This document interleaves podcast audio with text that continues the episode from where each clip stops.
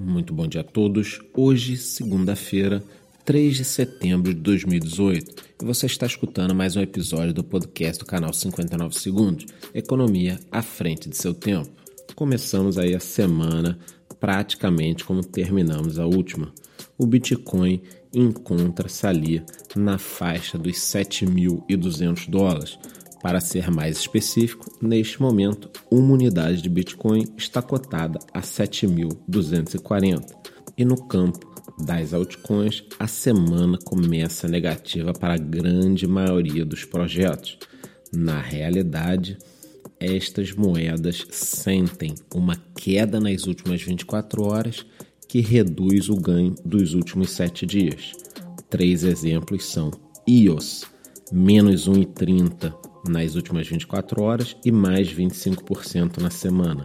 10 menos 3,80 no diário, mais 43% na semana. E Bitcoin Cash menos 2,30 no diário e mais 19% na semana. E aí eu gostaria de dar uma opinião pessoal que não vem do mercado de criptomoedas especificamente, mas um aprendizado do mercado financeiro. Muito cuidado quando um ativo dá uma disparada e tem um rally nessa faixa que as criptomoedas conseguem facilmente de 30, 40, 50 e até 100%.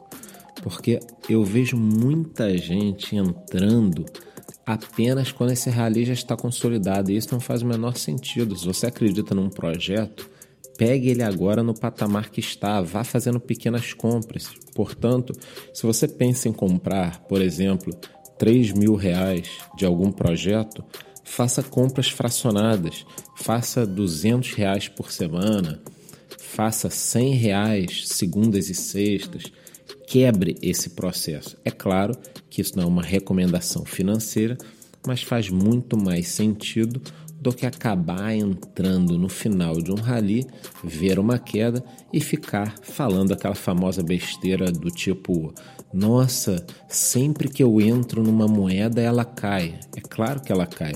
Você está comprando quando todo mundo já quer sair. Então, muita calma. Geralmente, esses rallies acabam deixando a gente tenso. Isso é o famoso FOMO é aquele medo de você perder a oportunidade e você acaba fazendo uma grande besteira. Portanto, tome muito cuidado. Em termos de notícias, temos uma manhã sem grandes novidades, mas aquelas notícias que o pessoal sempre gosta acabam aparecendo. Desta vez, Tom Lee, conhecido otimista do mercado, afirmou que o Bitcoin ainda deve bater a faixa dos 20 mil dólares neste ano, baseado no fato de que ele acredita que o imbróglio entre Estados Unidos, Irã, Turquia, China, todos os problemas nos países emergentes e um possível retardamento no aumento de juros pelo Federal Reserve nos Estados Unidos pode acabar fazendo com que o dólar diminua de preço e que em dezembro de 2018 o Bitcoin veja um rally nos moldes em que tivemos em 2017. A ver, e para encerrar, temos a informação de que a Reuters produziu um relatório sobre a Petro, a criptomoeda da Venezuela, trazendo mais incertezas para o país. O que ocorre é que o governo do ditador Nicolás Maduro disse que eles teriam arrecadado cerca de 5 bilhões de dólares com o ICO da Petro. Mas ninguém sabe, ninguém viu. Onde estão essas moedas? Quais exchanges estão negociando? Quem está por trás do projeto? Ninguém consegue responder a estas perguntas, supostas pessoas que participam da equipe da Petro nem respondem suas mensagens em redes sociais.